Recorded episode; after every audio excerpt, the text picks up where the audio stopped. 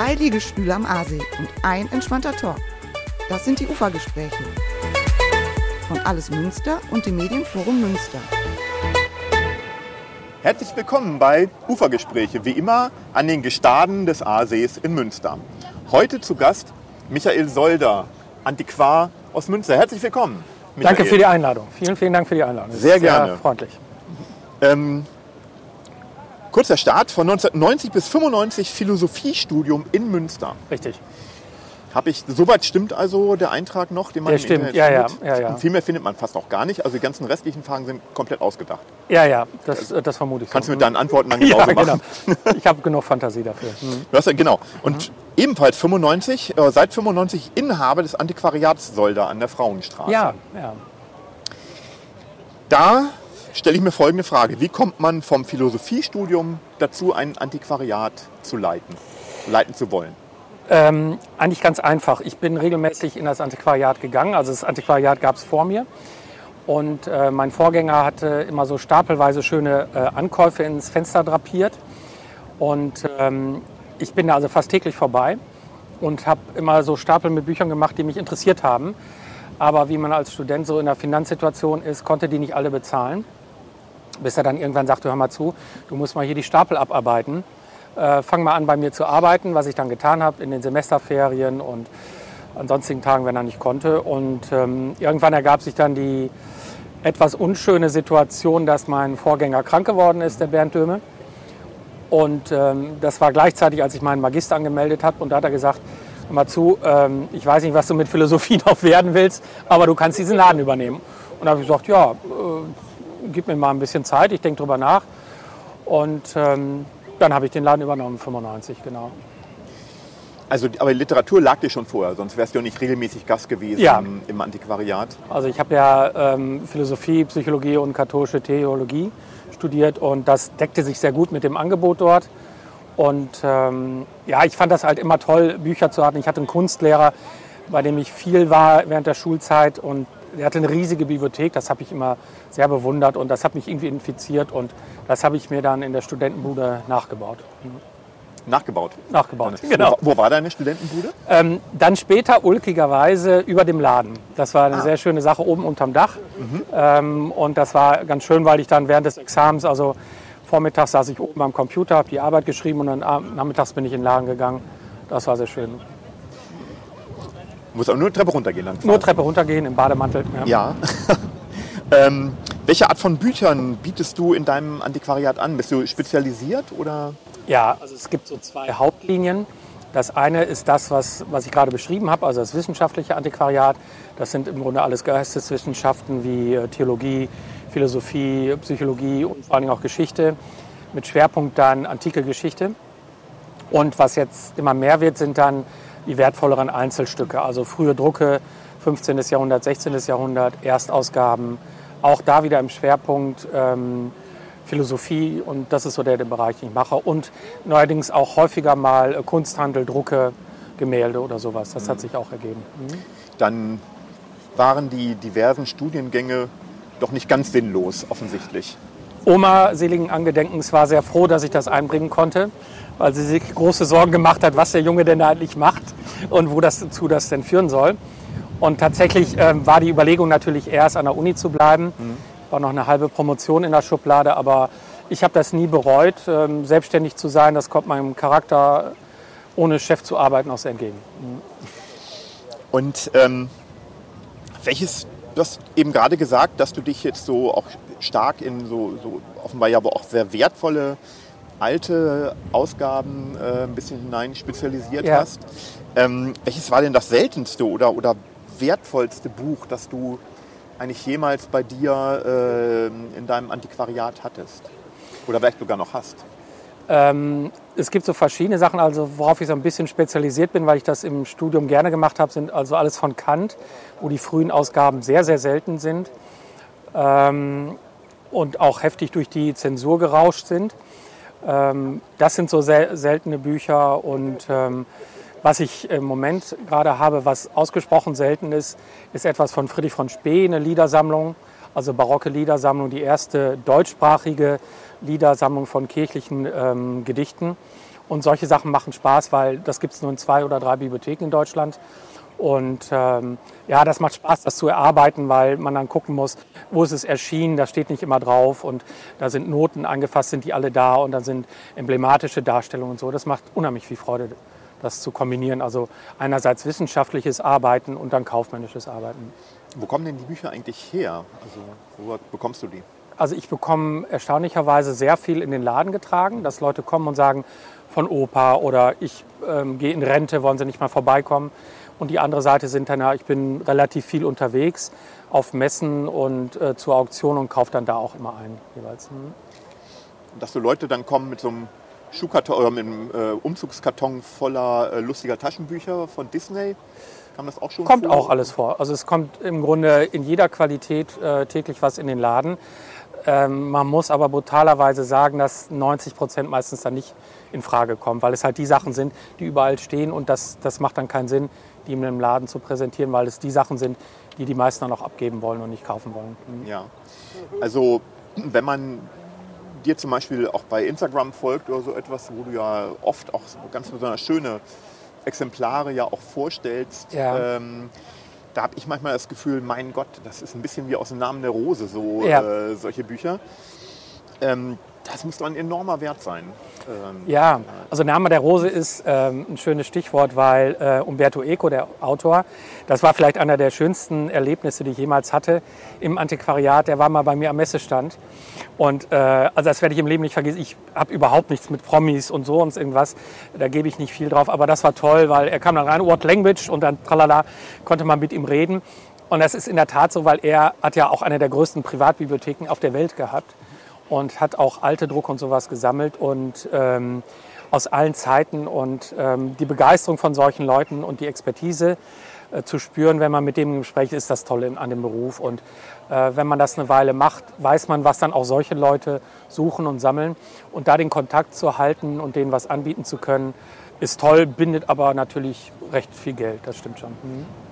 Hast du denn dem Echo was verkaufen können? Oder? Äh, mein Nachbar hat ihm was verkaufen können. Ja, genau. Also der hatte nach Agrippa von Nettesheim gefragt und mein Nachbar hatte was und dann ähm, ist bei mir dann eine Einladung zum Essen abends rausgesprungen, weil ich wusste, dass der Nachbar das hatte und konnte das vermitteln. Mhm. Das ist ja sehr großzügig und das ist ein mhm. Autor, den kenne ich noch nie vom Namen her. Ja. Mhm. Also, ähm, wann hat er gelebt? Agrippa von Nettesheim ist, äh, glaube ich, äh, 15. Jahrhundert. Ich hoffe, ich blamier mich jetzt nicht. Aber die Ausgaben, also die wichtigen Ausgaben, sind dann im 16. erschienen. Mhm. Genau. Okay. Ähm, wie hat sich denn der Markt, du bist jetzt eben seit 25 Jahren. Fast äh, 30. Mhm. Fast 30 sogar schon. Mhm, ja. äh, dein Antiquariat. Ähm, wie hat sich der Markt für antiquarische Bücher in den letzten Jahren entwickelt? Was würdest du sagen? Ähm, also ich bin angefangen, ich habe zwar gerade gesagt, ich habe meine Arbeit mit dem Computer geschrieben, aber eigentlich gab es noch nicht so richtig viele Computer, das wirst du auch noch wissen aus dem Studium. Also das war so 93, 94, 95, wo der Drucker noch teurer war als der Computer damals. Und ähm, vor allen Dingen gab es kein Internet. Und das hat eigentlich dazu geführt, dass entweder die Leute zu einem in den Laden gekommen sind oder man ist auf Messen oder Antiquariatstagen gewesen und hat ihnen das angeboten. Aber den Vertriebsweg Internet gab es nicht. Und der hat unser Gewerbe komplett auf links gedreht. Ähm, man hat den Vorteil, also ich habe gerade noch zwei Pakete, eins nach Washington verschickt, eins nach Kyoto und eins nach Everswinkel. ähm, das zeigt also, was, was das Internet macht, dass man in alle Welt verschickt. Allerdings hat man auch aus aller Welt äh, Konkurrenz und Mitanbieter. Und ähm, ja, man muss alles aufbereiten fürs Internet. Und zu Anfang war es einfach so, was ich gerade sagte, ich bin runtergekommen, kurz vor zwei, Laden aufgemacht. Ähm, und dann kamen die Leute, haben die Bücher gekauft und das war's. Und ich habe, glaube ich, keine 20 Rechnungen im Jahr geschrieben. Heute sind es ein paar hundert Rechnungen. Also ist alles mit mehr Aufwand verbunden, aber auch internationaler geworden. Mhm. Stichwort ähm, Computer. Ähm, hat, das, hat der Computer die, die Welt ähm, des Antiquariatswesens, so will ich es mhm. mal bezeichnen, tatsächlich, äh, du hast eben gesagt, auf links gedreht. Ja.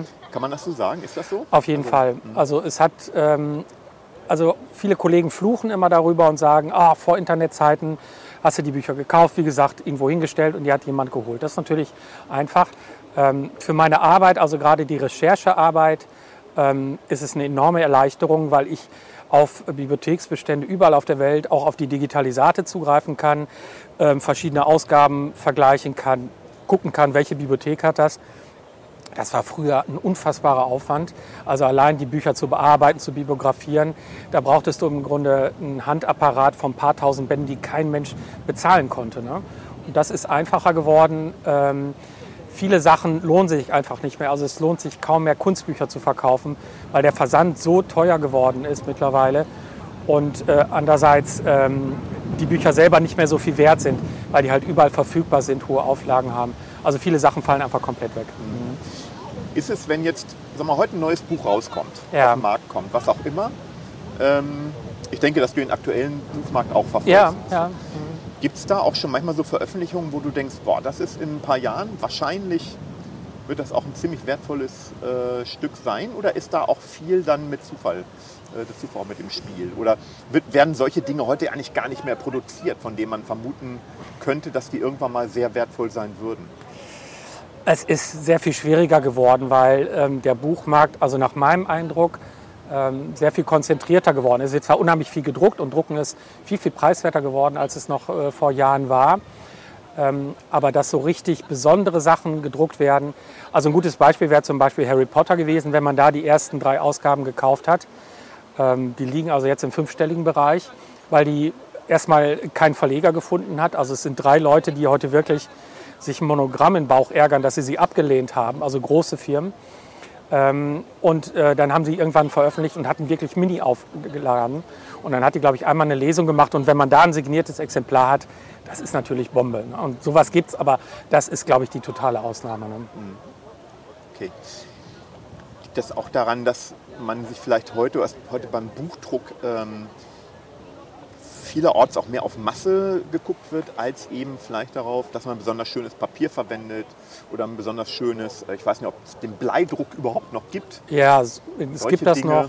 Ähm, man, wir haben zum Beispiel in Münster einen, einen fantastischen Verleger, den Josef Klein-Heinrich, der im Bereich äh, von Künstlerbüchern ganz, ganz tolle Sachen macht, die ähm, auch sicherlich ihren Wert halten werden, weil da halt Grafik drin sind von bekannten Künstlern, Lüppertz und ähnliche.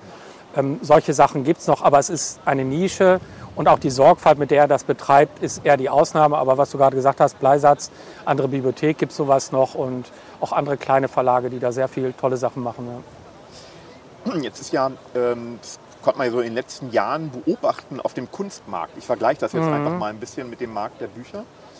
Ähm, so eine sehr eine überhitzte, äh, sage ich mal, Preis, äh, so ein überhitzter Preiskampf Ja, im Gange, dass also bei den Auktionen ist eine Million, da legen wir noch eine Million Ja. drauf und noch eine Million. ja.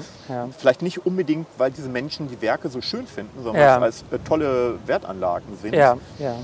Ähm, ist so etwas bei antiken oder bei, bei antiquarischen Büchern auch zu beobachten? Ja, das kann man beobachten und ähm, das ist für uns, glaube ich, ein bisschen eine Chance, wenn es etwas so wird, jetzt nicht unbedingt nur wegen der ganz hohen Preise, sondern auch wegen des Segments, dass wir so ein bisschen, das versuche ich auch so ein bisschen im Bereich äh, Kunsthandel reinkommen oder also auch teilweise die Bücher als, als Kunstobjekte oder zumindest als äh, kunstgefertigte Individuen begreifen. Das ist immer das, was ich sage, das Vergleich jetzt zu digitalisierten Texten oder das, was man so auf diesem Bildschirm lesen kann, sind das immer Bücher mit einer Geschichte, mit einer Individualität.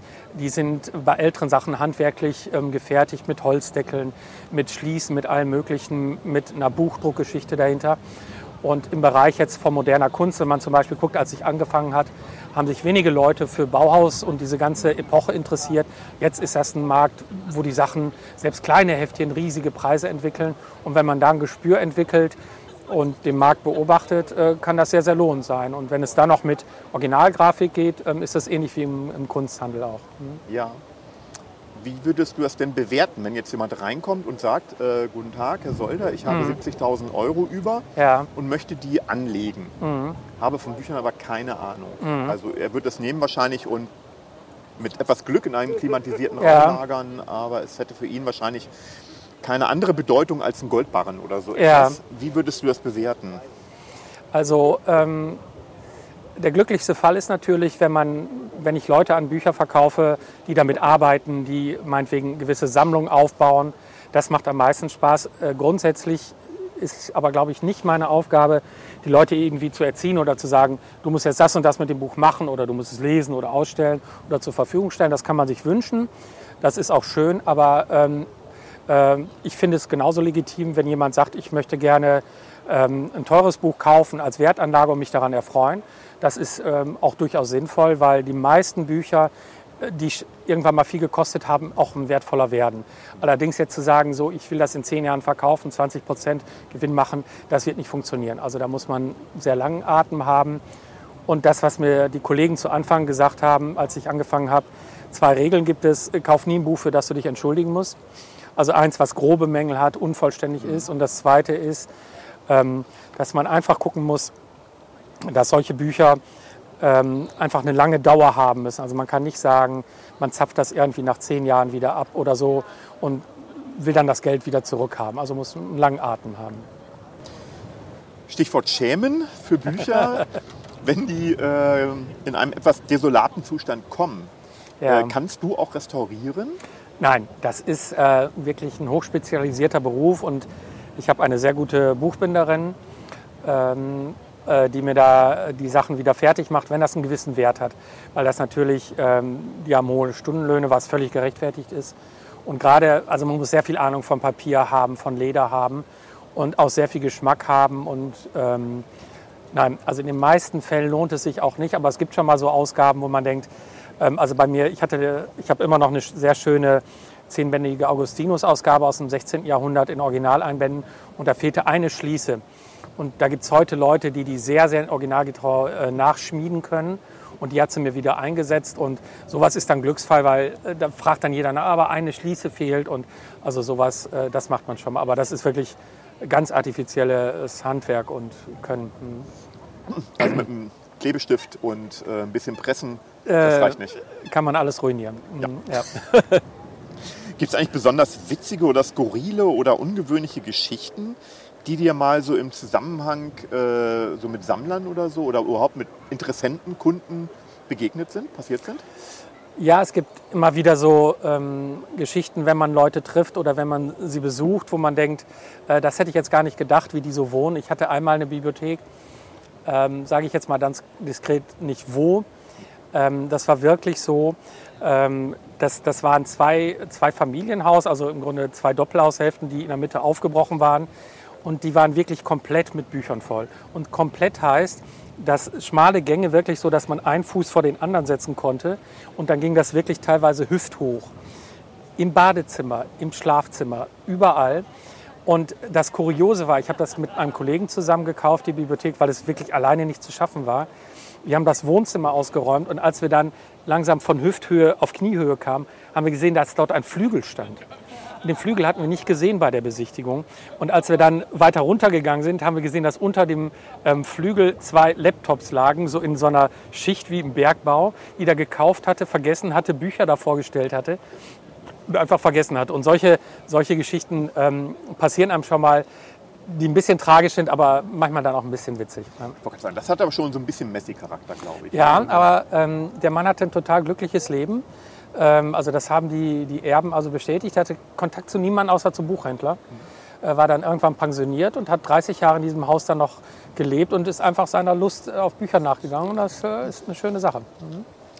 Gut, apropos mhm. Lust, ähm, du hast ja auch einen Podcast, Rare Books, Care Books. Ähm, worum geht es da? Ich vermute, es geht um Bücher. Ja, es geht um Bücher. Also das war die Idee von Sabine Schoh. Das ist eine Schriftstellerin aus Berlin oder im, im Moment gerade in Rom. Und ähm, wir haben zusammen studiert. Und äh, Sabine kam dann nachher mal vorbei im Laden und hat was bei mir gekauft. Und dann hatten wir überhaupt keinen Kontakt, weil die durch die Welt saust und alle möglichen Sachen macht. Und hat mich dann irgendwann angesprochen und hat gesagt, ähm, sag mal, interessiert dich nicht mal so Geschichten hinter den Büchern zu erzählen? Ähm, wie du zu den Büchern gekommen bist, wer die dann gekauft hat, äh, wie die Geschichten sind. Und bei ähm, Rare Books, Care Looks, ähm, haben wir so ähm, acht Bücher besprochen, die uns beide wichtig waren. Und das hat enorm viel Spaß gemacht. Es hatte so ein bisschen was von äh, so Pro-Seminararbeit vorbereitet. Also müssen wir ein bisschen ins Studium gehen wieder. Aber ähm, ich habe ganz tolle Resonanzen bekommen darauf, also wir beide.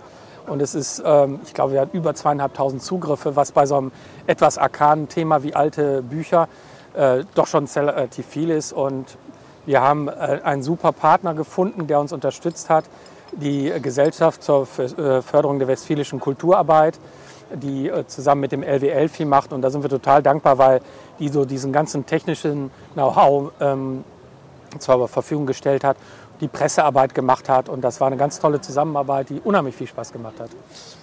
Hast du ein Beispiel aus dem Podcast, wo du sagst, das Ja, also ich habe äh, zum Beispiel, ähm, was wir beide sehr mochten, wir sind beide große Fans von Josef Albers, also dem Künstler, man kennt das hier aus dem Landesmuseum, der hat diese ähm, ineinander verschränkten Supraporten da und auch sonst einiges von dem. Und der hat halt ein Lehrwerk zur Farbenlehre ähm, geschrieben, das heißt Interaction of Color, also Wechselwirkung der Farben. Und da haben wir uns beide sehr reingekniet und das hat enorm viel Spaß gemacht, weil wir beide das Buch nochmal neu entdeckt haben. Und als ich das Buch dann verkauft habe, habe ich das zwei sehr großen, sehr bekannten Verlegern in Deutschland verkaufen können. Ich hatte zwei Exemplare. Und das war dann nochmal eine tolle Geschichte, weil die waren dann auch begeistert, haben dann die Geschichte erzählt, die sie mit diesem Buch haben und so. Das war, das war ganz toll. Und das war so das Highlight daraus. Mhm. kommt das auch schon mal vor, dass dir so ein bisschen das Herz blutet, wenn du dich von dem Buch trennst? Ja, das, das ist wirklich so. Also als ich die beiden verkauft habe, dachte ich, boah, ähm, ob du die jemals wiederbekommen wirst. Ähm, das wird hart, weil das halt ein, eine sehr geringe Auflage hatte. Und äh, jetzt durch einen glücklichen Zufall konnte ich jetzt sogar die amerikanische Erstausgabe kaufen und habe es jetzt wieder bei mir zu Hause stehen und halte erstmal die Hände drauf. Okay, kann ich mir vorstellen. Ähm, wenn man dir so ein bisschen auf Insta folgt, dann lernt man zum einen sehr viel über schöne alte Bücher, aber auch über die Welt, weil du auch, glaube ich, gerne reist. Ja, Und dein Profilbild bei WhatsApp, bin ja in, der, in der glücklichen äh, Position, Mhm. Du hast meine äh, Nummer. dass ich deine Handynummer habe, ähm, ist auch ein Foto aus New York, das ich übrigens ganz, Ja. ganz toll finde. ja. Was verbindet dich mit dieser Stadt?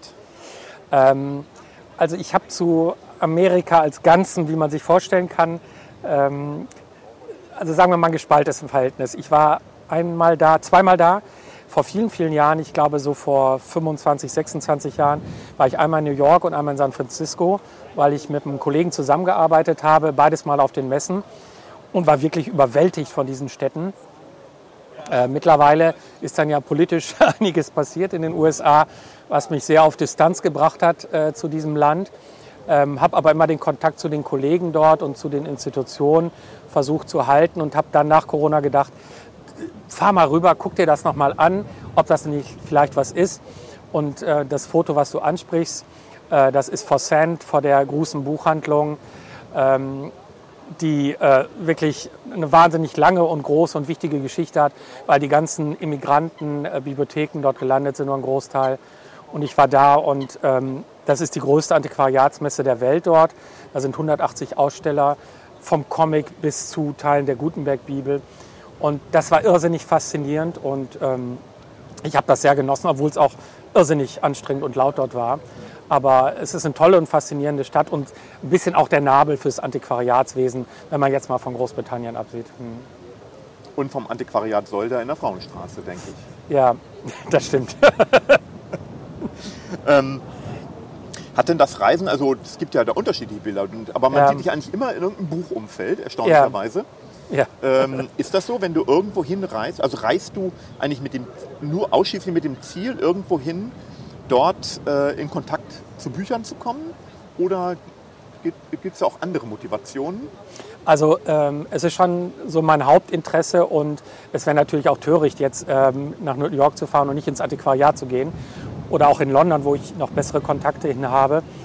Ähm, ich mache das sehr gerne, das so ein bisschen zu kombinieren, ähm, weil ich viel mitbekommen habe von den Kollegen. Also ich mache ja auch so Messen in Amsterdam und jetzt Paris im September, die wirklich hinfahren, einen Tag vorher die Messe machen und dann nach Hause fahren. Was ich immer total schade finde, weil ähm, die Städte haben ja viel zu bieten, auch Antiquariate, aber auch Museen und äh, Bibliotheken und allem Möglichen. Äh, ich gehe auch sehr gerne essen, also man kann alles Mögliche halt auch ausprobieren und kann dann auch die Kultur und die Atmosphäre der Stadt auch aufnehmen und dann auch am Ende vielleicht die Kun- Kundschaft besser verstehen oder mit denen in Kontakt kommen. Wir waren abends dann in New York im, im Pub dann um die Ecke von der Veranstaltungshalle und haben dann da Kunden getroffen, die haben sich an den Tisch gesetzt und so kommt man dann in Kontakt, was dann ganz unkompliziert ist. Das macht viel Spaß, ja. Hast du auch schon mal im Ausland gearbeitet eigentlich? Irgendwie? Ich hatte das immer vor. Also ich hätte sehr gerne ähm, in London gearbeitet, was dann der eigentliche Nabel, glaube ich, des weltweiten Handels für antiquarische Bücher ist. Da gibt es sehr viele Firmen und ähm, in England ist das auch eine andere Kultur, eine Bibliothek zu haben. Ähm, ich hätte das gerne gemacht, habe mich das aber ehrlich gesagt nicht getraut. Und dadurch, dass ich den Laden wirklich direkt nach dem Antiquariat, also nach dem Studium übernommen habe, hat sich das dann nicht mehr ergeben. Hm. Leider nicht, nein.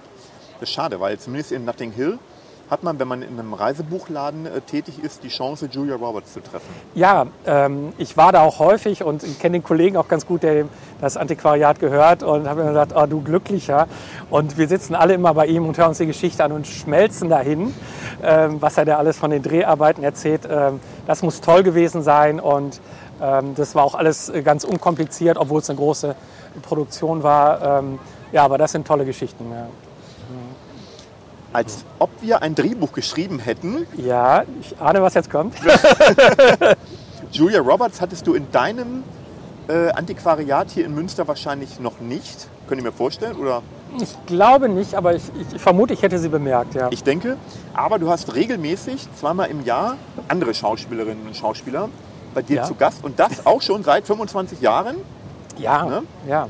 Und zwar ist dein Antiquariat der Drehort für die Reihe, für die ZDF-Reihe Wilsberg. ja. die ja auch sehr erfolgreich ist, eine der Ja. erfolgreichsten Fernsehserien ähm, des ZDFs. Darum gibt es ja auch schon so lange, denke ich. Ja, Ähm, wie ist das denn gekommen eigentlich? also ähm, ich könnte jetzt sagen, das hat mich äh, meiner äh, wunderbaren Persönlichkeit zu verdanken, was aber eine schlichte Lüge wäre. Ähm, es ging hätte darum, vorstellen können. Nein, aber äh, man vermutet das immer, aber es ist es nicht.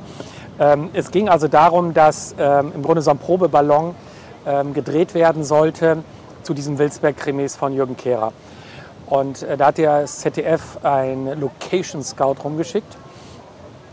Und die klopfte irgendwann bei mir an, im wahrsten Sinne des Wortes, und fragte, ah ja, ich, ich komme vom ZDF und wir haben hier sowas vor, ist auch nur einmal, dauert auch nicht lange, wollen Sie das machen? Und äh, Westfäle, der ich bin, habe ich natürlich gesagt, nein, Fernsehen und um Gottes Willen, äh, dieser Aufwand und dieses Theater nicht und so. Und dann hat sie aber sehr auf mich eingeredet und äh, ich habe dann gedacht, ah, vielleicht ist das doch nicht schlecht. Und ich kam dann am nächsten Tag wieder und dachte mir, ja gut, wir können es ja mal probieren. Und dann hat sie gesagt, okay, wir melden uns dann wieder. Und dann vergingen es ein paar Wochen und dann sagt sie, so, wir haben jetzt so einen Drehplan und das heißt, wir sind so in vier Wochen bei Ihnen, jetzt am Montag früh. Und dann habe ich gesagt, ja, okay und ja, meinetwegen. Und dann standen also an einem Montag früh drei siebeneinhalb Tonner bei mir vor der Tür und ich habe direkt wieder abgeschlossen. Aber Auf gar keinen Fall so viele Leute. Und ähm, es kam dann heraus, dass es dann doch alles nicht so dramatisch war, wie ich mir das vorgestellt habe. Äh, man hat mich mit Catering bestochen und ähm, das war alles ganz locker. Und die erste Folge wurde gedreht und dann war erstmal Pause. Und dann dachte ich, gut, du hast es überstanden. Das war wirklich nur so ein Probeballon, aber dann ging es halt weiter. Dazu muss man wissen, dass ja ähm, der, es gab ja tatsächlich einen Vorläufer, einen aller, allerersten Ja. Wilsberg sozusagen, damals noch mit Joachim Kroll in der Hauptrolle. Ähm, und da war es so wie in den Romanen. In den Romanen von Jürgen Kehrer ist es ja eigentlich ein Briefmarken. Mhm. Ja, oder. Münzhandlung, glaube ich sogar, ne? Soweit- kann auch sein. Ja, ja, genau. Kann auch Mhm. sein. Und ähm, warum sind die wohl dann umgeschwenkt auf ein Antiquariat? Weißt du das? Also die gehässige Bemerkung dazu lautet von jemandem, den ich nicht zitiere, aber man kann sich denken, wer, äh, das Einzige, was noch langweiliger ist als Bücher, sind Briefmarken und Münzen, was ich natürlich zurückweise. Natürlich, ist, natürlich. Ist natürlich. Und, ähm, es gibt ja tatsächlich auch in Münster ein äh, Münzgeschäft auf der Salzstraße, glaube ich, gibt es noch auf, am Anfang. Ähm, und ich glaube, der, die Idee war dahinter, dass man über Bücher ein bisschen mehr erzählen kann, also über das Sujet Bücher. Und ähm, das finde ich auch ganz gut und plausibel. Und ich glaube, äh, Jürgen Kehrer war da auch nicht böse drüber. Okay. Wie ist denn das dann, wenn, wenn die da kommen, zweimal im Jahr zu dir? Schon seit einem langen Zeitraum vor allem. Ja. Ist das so, da kommen die alten Freunde wieder oder wie, was ist das für ein Gefühl? Ja, es ist ein bisschen so wie Klassenfahrt oder Klassentreffen. Es ist, ähm, ich, viele oder einige sind ja wirklich 30 Jahre dabei. Ich habe gerade auf dem Weg hier noch drüber nachgedacht. Äh, die Susanne und die Heide, die also die Maske machen, sind, glaube ich, von Anfang an dabei. Leonhard sowieso. Ähm, und äh, Hauptdarsteller, Leonhard Hauptdarsteller Lansing, ne? Leonhard Lansing, genau. Und ähm, das ist immer, äh, dieses Jahr hat der Producer Klaus aufgehört. Das ist immer bitter, wenn dann jemand ausscheidet, ne? genau wie bei Paule damals. Äh, das fand ich sehr schade. Die übrigens die nächsten Tage ein Konzert gibt. Es gibt noch Karten, soll ich sagen, ähm, im Jofel. Oder Heinrich Schafmeister, den ich äh, wirklich Bombe fand. Ein ganz angenehmer und lustiger Typ.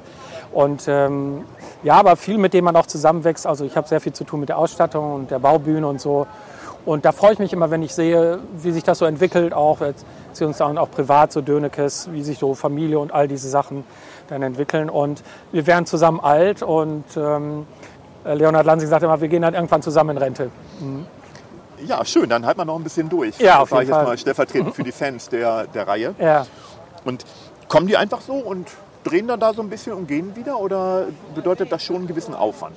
Es ist schon ein Aufwand. Also ähm, es ist natürlich jetzt sehr viel Routine. Wir haben, du weißt das jetzt besser, ich glaube, wir sind knapp vor 80 Filmen jetzt, so ungefähr. Und ähm, da weiß man natürlich, was sie wollen und was man vorbereiten muss. Und ich, ich fange dann immer so eine Woche vorher an und sage so, ach, die Kartons raus, das raus und dies und rauf und runter.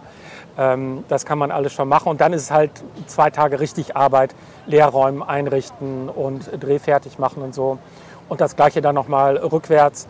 Und das ist dann immer so, dass Sachen dann äh, in Kisten sind und ich die nicht finde oder so. Und Also das ist schon nicht so easy going, da muss man schon so ein bisschen Überblick behalten. Okay, aber macht immer noch Spaß. Es macht total viel Spaß.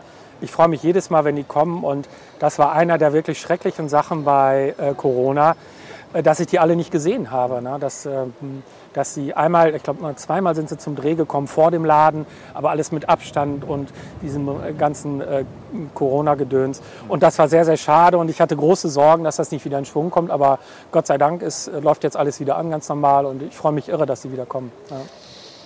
Stichwort kommen. Es kommen auch einige Leute, glaube ich, zu dir in den Laden, die äh, eigentlich erwarten, dass Leonhard Lansing hinterm Tresen steht. Ne? Ja, das ist ein Witz, der, na sagen wir mal so gegen 30, 40 Mal am Tag kommt. Das ist so je nach Tagesform, denkt man, ah, du bist nicht der Erste, der das jetzt bringt. Aber ist alles okay. Die meisten Leute sind furchtbar freundlich und aufgeregt und freuen sich und ähm, das ist schön. Also ähm, da, als Kaufmann wäre man blöd, wenn man sich nicht freuen würde, dass Leute in den Laden kommen. Und es gibt ja äh, auch eine Art ähm, Krimiführer, ähm, den die Leute jetzt kaufen können. Und ähm, das ist schön, weil dann haben die was in der Hand und äh, können lesen und können alle Fragen, die sie mir stellen würden, also durch die Lektüre des Buches lösen. Das ist eine gute Sache.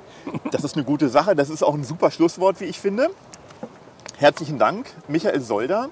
Ein Gespräch, nur so ein ganz bisschen über Wilsberg und ganz viel über Bücher. Ich habe unglaublich viel gelernt, auch über den Wert alter Bücher und ähm, dass man das auch wertschätzen sollte. Ja, ich danke dir. Es hat viel Spaß gemacht. Ich bin sehr überrascht über die Gewichtung. Ich hatte viel Wilsberg erwartet, aber das kann man ja nachlesen. Das ist richtig. Ich danke Vielen dir. Dank. Schönen Dank. Schönen Dank auch an euch, äh, dass ihr wieder zugeguckt habt bei den Ufergesprächen. Folgt uns auf YouTube, auf dem Kanal von Alles Münster und auf den vielen gängigen Podcast-Kanälen, die ihr alle kennt. Und ähm, ich freue mich auf euch. Bis zum nächsten Mal. Tschüss.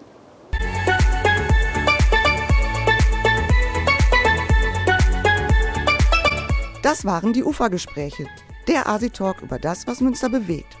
Eine Koproduktion von Alles Münster und dem Medienforum Münster.